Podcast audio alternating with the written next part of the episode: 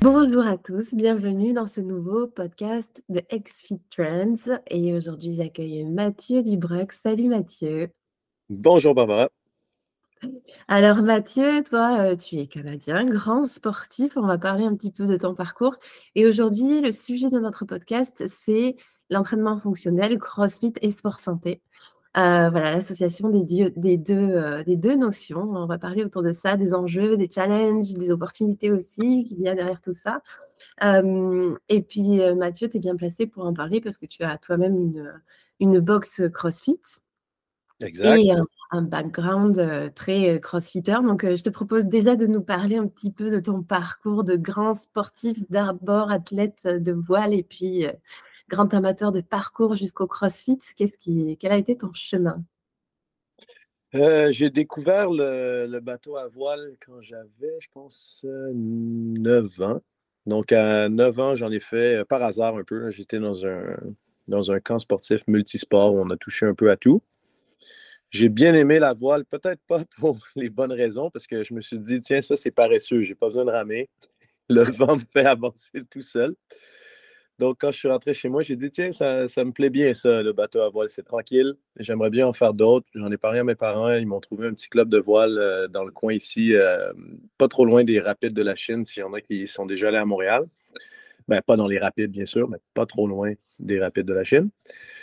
Euh, et ben, c'était peut-être le premier truc dans lequel j'avais du talent. En une semaine, je comprenais un peu plus facilement sans vraiment m'en apercevoir, mais on a fait une petite régate. Je me suis qualifié pour la, finale provinciale. Puis après, de fil en aiguille, je me suis dit, ben, je vais faire de la compétition là-dedans. Euh, et j'ai continué jusqu'à 29 ans. Donc, j'en ai fait de 9 à, 29, donc pendant 20 ans, avec, euh, avec des essais de campagne olympique qui n'ont pas, nécessairement fonctionné. En fait, on n'est pas allé aux Olympiques. Il y a un bateau par pays qui peut, euh, y aller. On n'a jamais été capable d'être le meilleur. Des fois, on était troisième, des fois, on était deuxième. Quand on était premier, ce n'était pas les années olympiques. Peu importe. Euh, donc, euh, ça a été une bonne école de la vie pour moi, mais à un moment, je savais que j'allais devoir arrêter. Et donc, je me cherchais, je me cherchais une retraite, si on veut, de, bien qu'on est jeune à 29 ans, mais une retraite de passer, euh, de faire du sport à temps plein. Euh, d'être, on était vraiment chanceux, je veux dire, d'être payé par le gouvernement pour faire notre sport. Donc, pas vraiment à être dans la vraie vie. Hein, on est vraiment, je me lève le matin, je m'en vais m'entraîner, je dors un peu, je me réentraîne, je me couche et je recommence. Euh, donc, je me suis dit, il faudrait peut-être que je m'inclue dans la vie active, que je fasse quelque chose d'utile. pas que ce soit pas utile d'avoir des athlètes, mais bon, euh, donc, j'ai essayé de devenir euh, prof de sport en éducation physique. Donc, je suis allé étudier à l'Université de Montréal. Et pendant ça, j'avais découvert un peu déjà le CrossFit, mais j'ai vraiment plus poussé ma pratique du CrossFit euh, jusqu'à me faire renvoyer de la salle de sport de l'université parce qu'ils ne savaient pas ce que c'était justement des, des keeping pull-up, donc des tractions avec balancé ou euh, marcher sur les mains, c'était pas trop accepté dans la salle de sport ou des trucs comme ça. Donc, j'étais un peu Lulu Berlu de service de, de l'Université de Montréal à ce moment-là. Euh, c'est il y a quand même un bon moment, c'est dans les années 2009, euh, non, pardon, 2007, 2008, 2009. Il y avait, c'était pas connu du tout le, le CrossFit. Si bien que je me suis dit, tiens, il doit y avoir un marché pour tous les gens qui sont un peu fous comme moi, je vais ouvrir une box de CrossFit. Parce que s'ils ont du mal à se trouver une salle où s'entraîner. Donc, à la base, si notre objectif, c'est de parler de sport santé, moi, c'était vraiment pas mon objectif. À la base, je me suis dit, je vais ouvrir une box de CrossFit pour tous les fous, tous les gens qui euh, veulent prendre leur retraite de l'équipe nationale, qui veulent rentrer dans l'équipe d'intervention tactique de la police, euh, qui veulent. Euh, donc. Dans conditions physiques vraiment au niveau. Quoi. Oui, parce que je suis bien d'accord que l'image que le CrossFit avait, et on en parlera euh, peut-être encore chez beaucoup de personnes, c'était que c'était pour l'élite. C'était pas, c'était pas pour quelqu'un qui veut juste se sentir bien ou, euh, ou essayer d'éviter la maison de retraite, par exemple. Mmh. Ou se réhabiliter après une, une blessure. Mais comme tu me disais l'autre fois, à cette époque-là, tu étais très adepte des killer workouts. Donc, vraiment l'entraînement qui épuise, tu vas au bout de tes capacités physiques. oui, ben, je pense que tous les... au départ quand tu as ouvert ta boxe. Exact, exact. Tous les, tous les, je pense, sportifs de bon niveau, même si ce n'est pas des sports qui sont nécessairement euh, reconnus pour, de, pour un gros effort physique. Je pense, par exemple, au, golf. On n'imagine pas le golfeur s'entraîner comme un fou dans la salle de sport. C'est quand même des gens qui vont avoir dans leur tête euh, une idée de l'effort maximal quand même, parce qu'ils vont travailler et répéter le mouvement jusqu'à ce que la plupart des gens seraient épuisés, mais eux, ils continuent. Donc, je recherchais ce genre de personnes-là.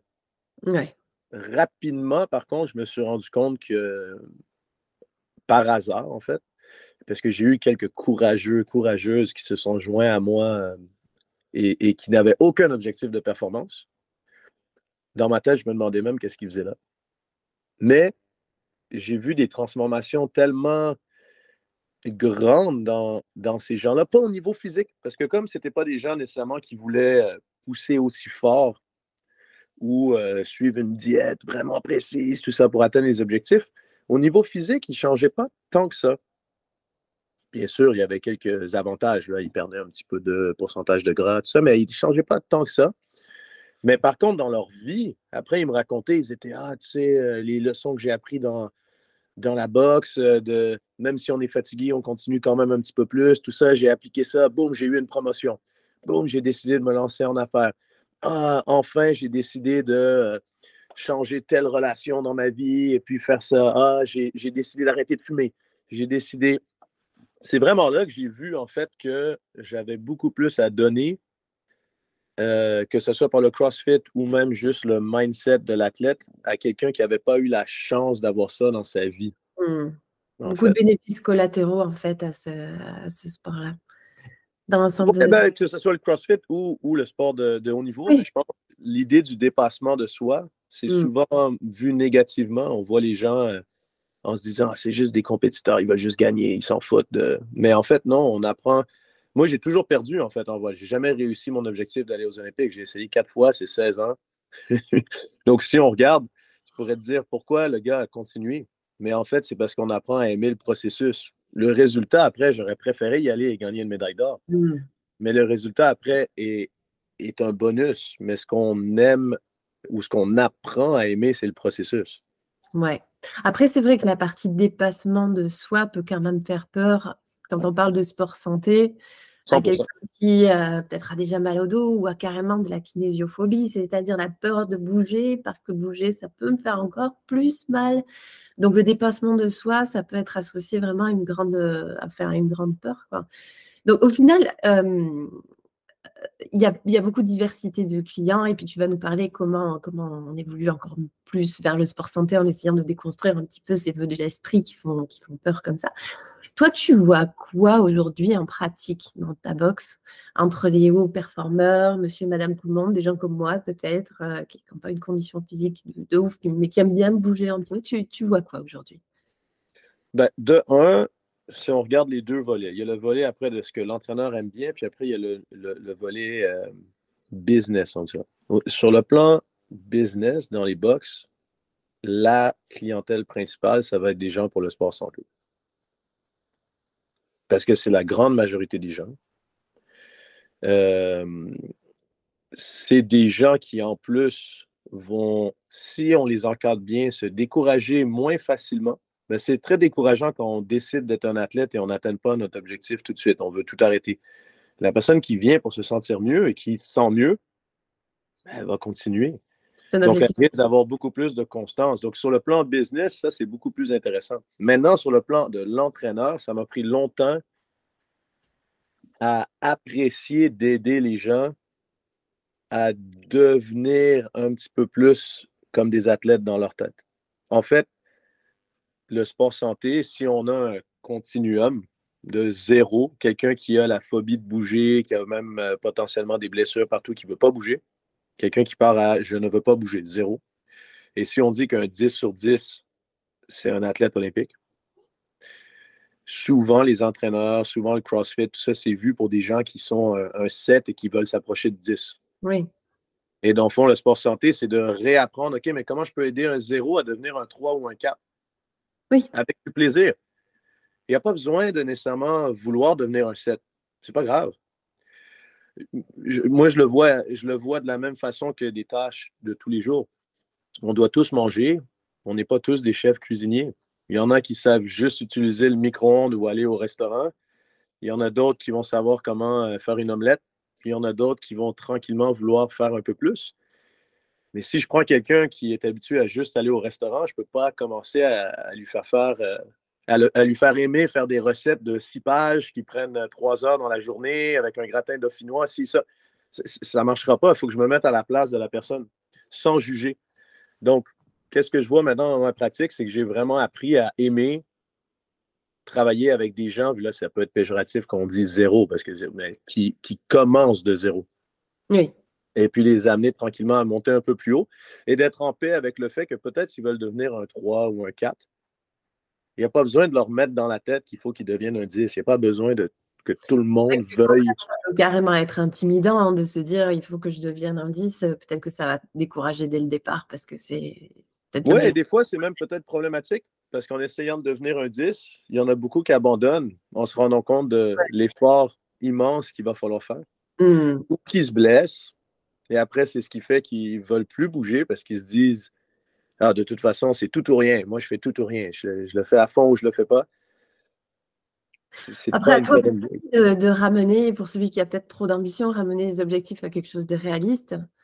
Euh, pour éviter justement la blessure ou alors l'abandon ou, euh ben, Là-dessus, je pense que ça, c'est mon opinion personnelle. J'ai aucune étude qui sont, euh, mais c'est juste empiriquement en voyant dans les 17 dernières années en CrossFit.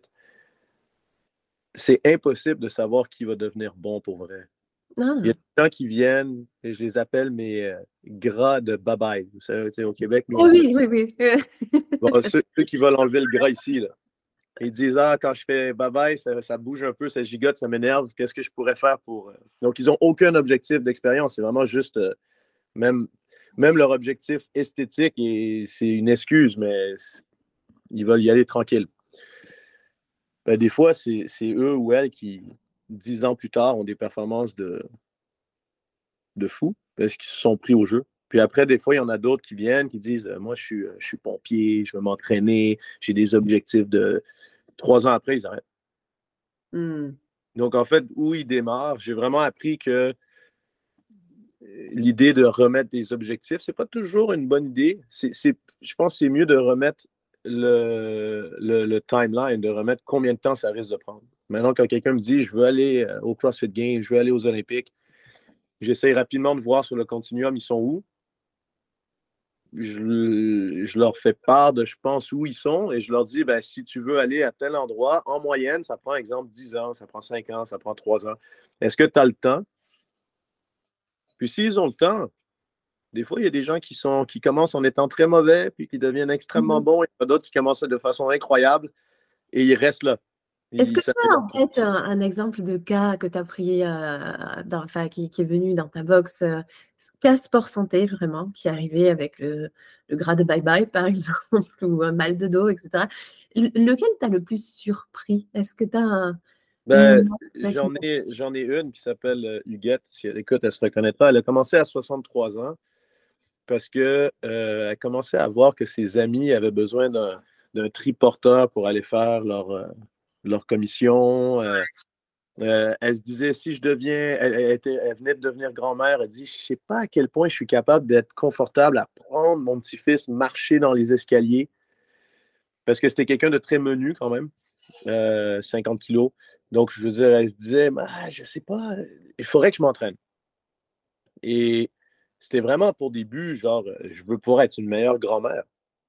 Euh, je veux être capable d'aller acheter mes pommes et déplacer mon sac moi-même. Il y avait zéro objectif de je veux inspirer les gens, je veux être en forme. Mmh. Ben, dix ans plus tard, à 73 ans, elle faisait des arrachés complets à 75 livres, donc 32, euh, 32 kilos. Donc, je veux dire, euh, prendre une barre du sol, la mettre au-dessus de la tête avec un squat complet, je veux dire, à 73 ans. elle marchait sur les mains, du moins pas très bien, mais elle avait la capacité de se mettre la tête en bas et de commencer à essayer de faire des pas. Faisait des tractions strictes, balancées. Donc, elle était devenue une inspiration du, du gym. Et ben, pour ceux qui ont déjà fait un peu de CrossFit, il y a des entraînements prescrits. Et quand on débute, normalement, on fait une modification de l'entraînement prescrit. Elle, régulièrement, elle faisait les entraînements prescrits à 73 ans. Après, sinon, au niveau performance, performance, performance, ben, quand on a démarré en, 2009 à Laval, personne faisait de compétition de CrossFit. Moi, j'avais un peu des ambitions, comme j'ai dit au début, de, de, faire de la compétition. Dès que j'avais quelqu'un qui montrait le moindrement un aspect de je veux m'améliorer, moi, dans ma tête, je me disais je vais la coacher ou le coacher comme si ils avaient le plus grand potentiel du monde.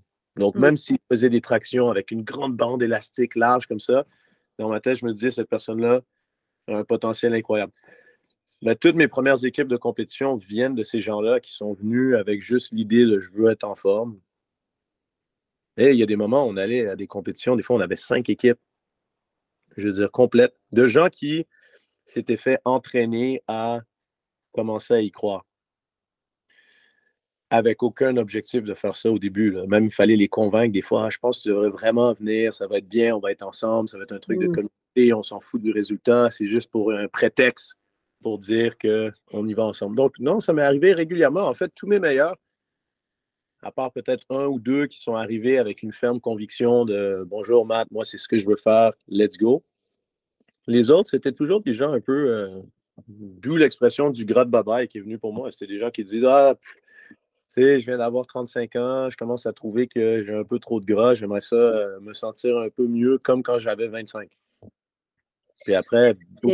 C'est vraiment des super. Euh, ça me donne envie de, m'y mettre euh, sérieusement d'ailleurs, hein, ça donne très envie, mais c'est vrai qu'a priori, j'ai cette perception, puis je suis peut-être pas la seule, de, le CrossFit a une image vraiment de de capacités physiques assez extraordinaires. C'est assez intimidant. On n'ose pas, on a peur de peut-être être le, mauvais de la classe quand on arrive avec nos capacités très moyennes, etc. Donc cette image, toi, tu penses qu'elle est... Est-ce qu'elle est juste? Alors, bah, évidemment, par rapport à tout ce que tu viens de dire, elle n'est pas juste, mais est-ce que toi aussi, tu perçois que le CrossFit a cette image-là? Ou bien évolue? Je pense que oui. Je pense que, et, et je pense que c'est même pas si mauvais. Parce que premièrement, je pense pas que le je pense que le CrossFit est adaptable à tout le monde. Je pense sincèrement que quelqu'un qui me dit je veux venir m'entraîner avec toi, Matt, c'est assuré que je puisse m'entraîner. J'ai eu des gens euh, autistes, j'ai eu des gens euh, en chaise roulante, aveugles. J'ai eu euh, des gens qui sont dans les dans leurs 70 avancés. J'ai eu des enfants. J'ai. N'importe qui qui veut va pouvoir. Par contre, je suis 100% convaincu que c'est pas pour tout le monde. C'est pas tout le monde qui va aimer ça. et, et c'est pas grave. C'est un peu comme dire il faut manger des légumes et après s'énerver parce que quelqu'un ne veut pas manger de brocoli. S'il mange d'autres légumes, c'est pas grave. Donc, en des exemples en tête là aussi. Moi aussi, j'en ai à la maison. Mais c'est ça l'idée où euh, il faut manger des protéines, il faut absolument que ce soit un steak. Mais non, si tu aimes les œufs, mange des œufs, tu préfères le tofu, vas-y. Euh, l'idée, en fait, c'est que je pense que les gens qui font du CrossFit sont par définition un peu vendus au truc parce qu'ils ont vraiment aimé ça, ça a collé pour eux. Et donc, ils ont un peu cette idée qu'il faut convaincre. Et c'est peut-être de là que vient l'image un peu, parce que souvent, c'est des gens qui sont rendus à un niveau relativement bon. Donc, euh, avec les médias sociaux, tu as l'ami, tu ton ami qui te dit Ah, il faut vraiment que tu viennes, Barbara, tu vois, c'est bien, tu vas sur ses médias sociaux, tu le vois, tu vois faire les choses. je peux pas, je peux pas faire ça. Donc, il y a l'idée de convaincre, mais après, moi, je pense que c'est inévitable que ça soit intimidant. Parce qu'en fait, quelqu'un comme toi qui débarque, si on te voit aujourd'hui démarrer, peut-être ça ne fera pas peur à tes amis de venir. Mais si on te voit dans un an et qu'elles ont pas et que tes amis n'ont pas commencé, ça va être intimidant parce que mmh. ça fonctionne bien. On s'améliore vite. Donc, c'est à peu près impossible que ce ne soit pas intimidant. Moi, je le vois même comme quelque chose de bénéfique que ce soit intimidant parce que j'en parle tout de suite à mes clients. Je leur dis, la, la chose la plus difficile, en fait, ça va être de venir à la boxe. Après ça, tout le reste, c'est facile parce que la méconception, c'est que si on est débutant, on va ralentir le groupe. Ça, c'est la méconception. Que ça soit intimidant, c'est vrai. Parce que même pour des gens qui, ça fait 17 ans que j'en fais, si je sais que je vais m'entraîner dans un groupe avec des gens qui poussent fort, je suis stressé. Ça m'intimide. Donc, c'est intimidant pour tout le monde. Je connais tous les mouvements, je fais des compétitions, j'enseigne la méthodologie. Je suis encore intimidé par certaines personnes qui s'entraînent parce que je sais qu'il va falloir que je me mette dans un état qui est difficile. Donc, ça, ça m'intimide. Par contre, je sais très, très bien que je pourrais m'entraîner avec le champion des CrossFit Games. D'ailleurs, c'est un gars de Montréal en ce moment que je connais. Et je ne vais pas le ralentir. Parce qu'on va adapter son entraînement pour que ça soit à mon niveau d'intensité optimal et non maximal. Ça, c'est quelque chose que les gens confondent. Mmh mmh niveau optimal versus maximal. Maximal, c'est euh, tu as un ours qui te court après et, tu t'en vas jusqu'à ce que tu meurs en courant ou parce qu'il te rattrape. Ça, c'est maximal. Optimal, c'est la bonne vitesse de course dans cet exemple-là qui te permet d'avoir assez de gains, mais qui permet aussi que le lendemain, tu puisses marcher et que tu puisses vaquer à tes occupations. Ça, c'est optimal. Mais donc, ça, c'est un autre débat à savoir quelle est la vitesse maximale, la charge euh, versus optimale. Mais donc, si on a un bon coach qui adapte l'entraînement, en fait, c'est même très impressionnant. On peut arriver à avoir un surpoids, ne jamais s'être entraîné et faire un entraînement à côté de celui ou celle qui a gagné les CrossFit Games. Et qu'à la fin, on se fasse un check et qu'on se rende compte, waouh, c'est fou, parce que lui ou elle a fait son truc, Les deux, on a poussé à notre max avec des résultats complètement différents, mais ça a duré à peu près le même temps. Et pour finir, on est fiers après de se donner un check. Pourquoi? Parce que les deux, on reconnaît qu'on a donné notre effort. Ouais. Et c'est peut-être ça qui contribue à, l'esprit communautaire du CrossFit, non? Parce qu'on a vraiment l'impression, et c'est justement pour ça que euh, on va avoir des amis qui vont poster des choses sur les réseaux sociaux, etc. Le CrossFit, euh, vu de l'extérieur, du coup, là, où je suis, moi j'ai essayé une fois dans ma vie, hein, j'ai beaucoup aimé, mais j'ai pas vraiment de box à proximité, donc j'ai pas pu continuer, c'est parce que j'étais en vacances et tout ça. Mais du coup, c'est vrai qu'on ressent une grande fierté des, gens qui, vont régulièrement à une box de CrossFit d'être crossfitter et ils ont hâte de retrouver la communauté de leur box. La communauté, tout ça, est-ce que tu penses que je sais que pour moi, ça a beaucoup joué dans la performance de ma séance? Euh, justement, ce check à la fin, parce que c'est vrai que du coup, on voit tout le monde galérer au même niveau, même si l'intensité physique est différente. Tout le monde galère à, peu près pareil. Et, euh, je pense que ça contribue à, cette, unité autour du groupe. Hein. Est-ce que est-ce que c'est juste? Oui, je pense que c'est juste. En fait, je pense que le CrossFit, qui, ce qui est magnifique avec le CrossFit, c'est que ça a réussi à recréer dans l'entraînement l'esprit de communauté qu'il y avait juste dans des équipes sportives de relativement haut niveau. Mmh. Mmh. Ouais, C'est ce qui m'a attiré pour finir.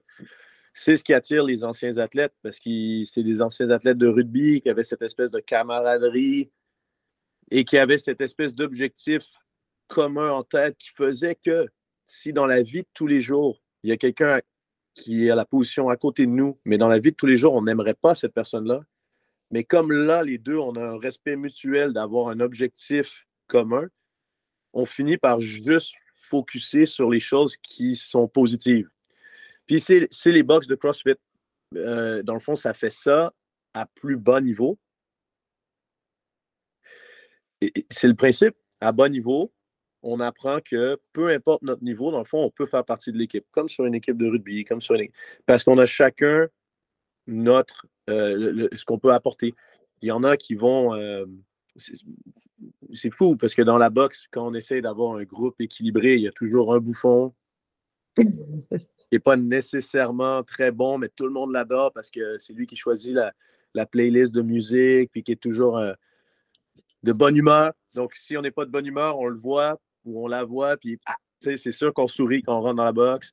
Après, il y en a toujours deux, trois qui, eux, c'est les performances. ils sont stressés tout, mais à la fin de l'entraînement, c'est les premiers à justement se rappeler Ah, tiens, Barbara, c'est la première fois que tu réussis ici à faire un saut d'eau, félicitations. Tu te dis, tiens, il connaît même mieux mes trucs que, que moi.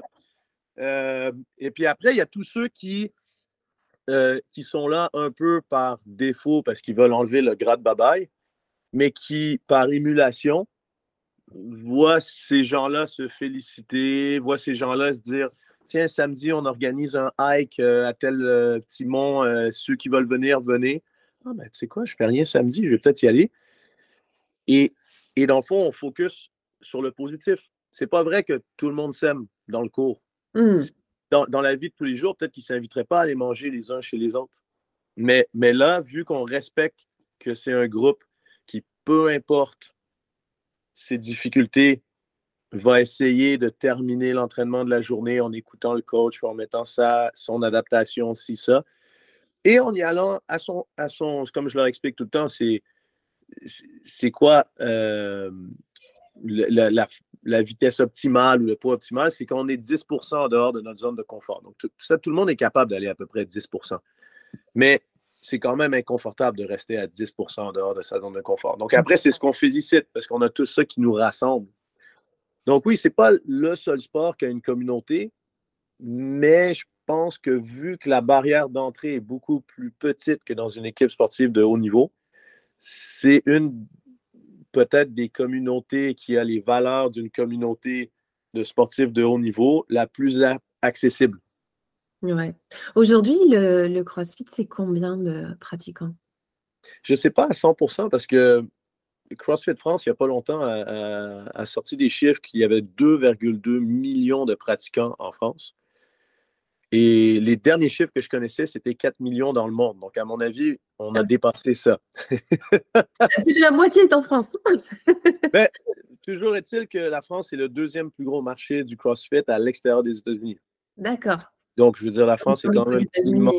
Ouais. C'est immense. Il y a 850 box en France. Hein. C'est assez immense. Avec, euh, avec des trucs vraiment cool. Euh, exemple, à l'île de la Réunion, il y a plus de box CrossFit que de McDonald's. Ça, on est fiers, exemple. Euh, des trucs comme ça. ils essayent de faire pareil à Tahiti. Il leur manque une box et ils vont faire pareil à Tahiti. Ah! et c'est un des objectifs de CrossFit France aussi, d'essayer d'avoir plus de box CrossFit.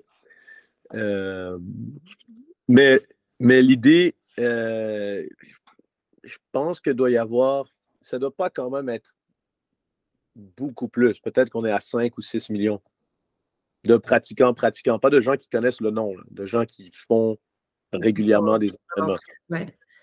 Puis depuis, en fait, 2009, en gros, ça, ça 2001.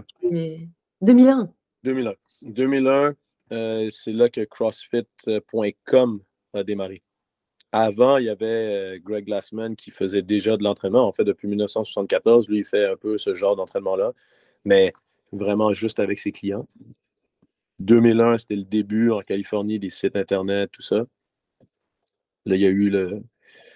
Et, c'est pareil, hein, CrossFit, ça a démarré, ça s'appelait euh, Blue Screen of Death, parce que c'était un écran bleu avec un entraînement qui changeait à tous les jours. Of Death?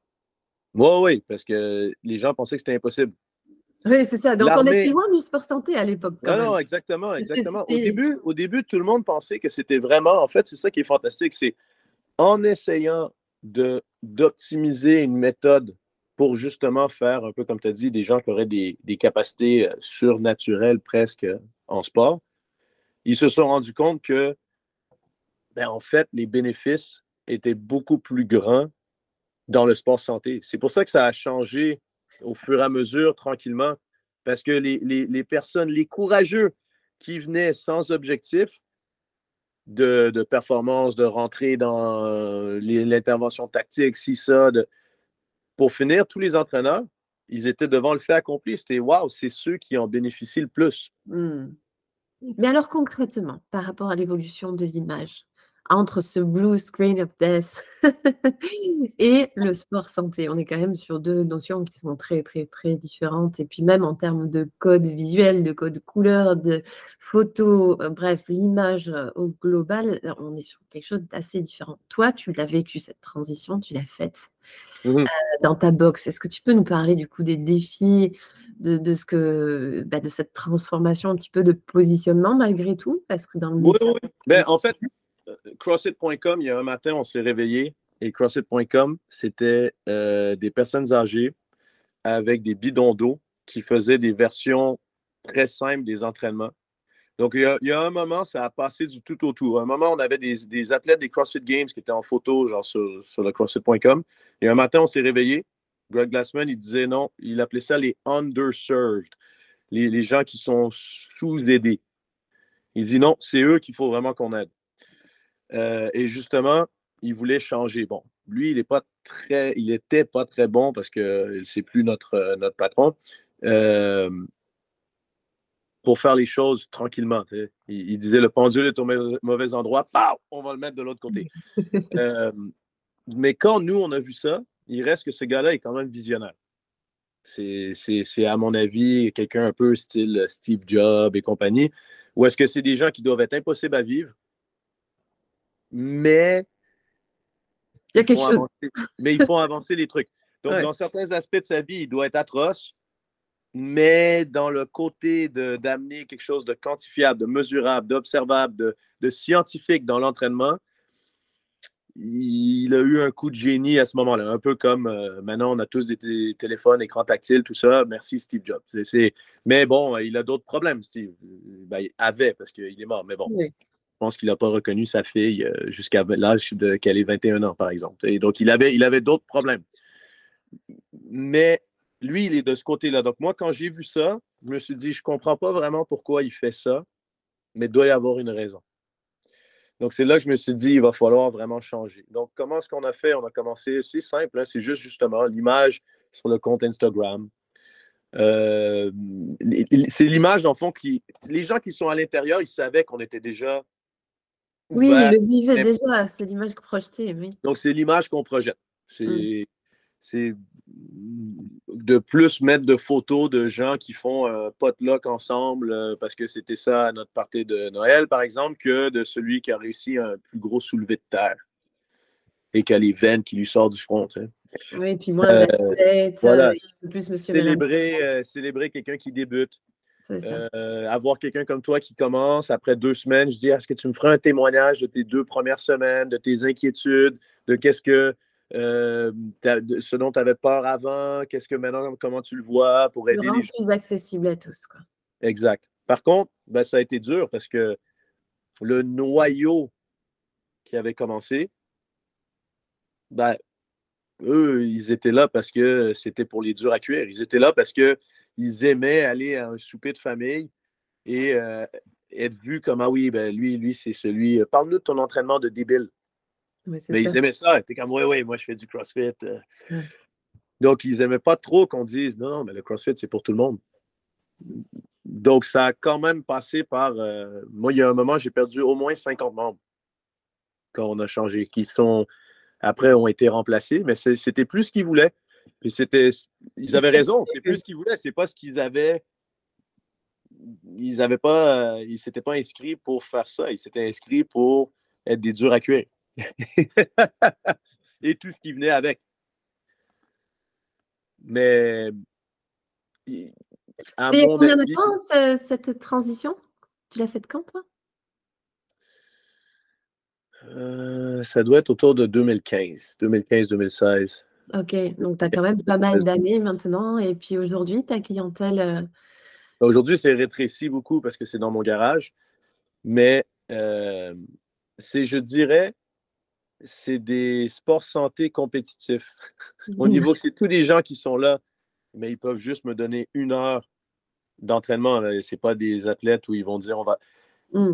Mais ils ont quand même cette idée qu'il n'y a pas juste l'entraînement, il faut aussi regarder un petit peu la nutrition. Ils ont cette idée aussi qu'une fois par année, quand c'est la compétition euh, internationale du Open que tout le monde fait, ben, ils vont jouer le jeu, ils vont s'inscrire, puis ils vont essayer, même s'ils finissent 32 millième, 750e. C'est pas grave le résultat, dans le fond, c'est juste d'avoir le petit stress de Ah! C'est un objectif. et là, ça compte pour vrai. Donc, euh, là, c'est plus, c'est plus des.